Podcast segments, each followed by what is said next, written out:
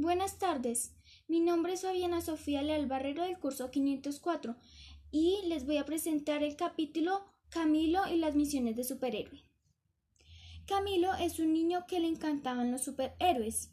Él tiene muchos libros e historietas que ya no le caben en su cajón. Él tenía muchos afiches en su cuarto de superhéroes de muchos colores, formas, diseños, pero él no se parecía mucho los superhéroes que, que él se imaginaba, porque él era un niño huesudo y enfermizo.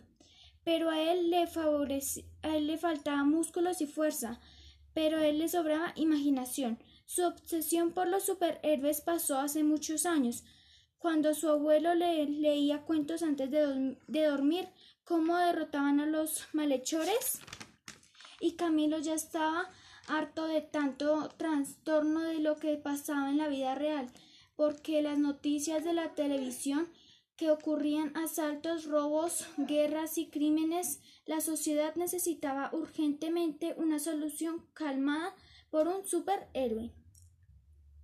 Gracias.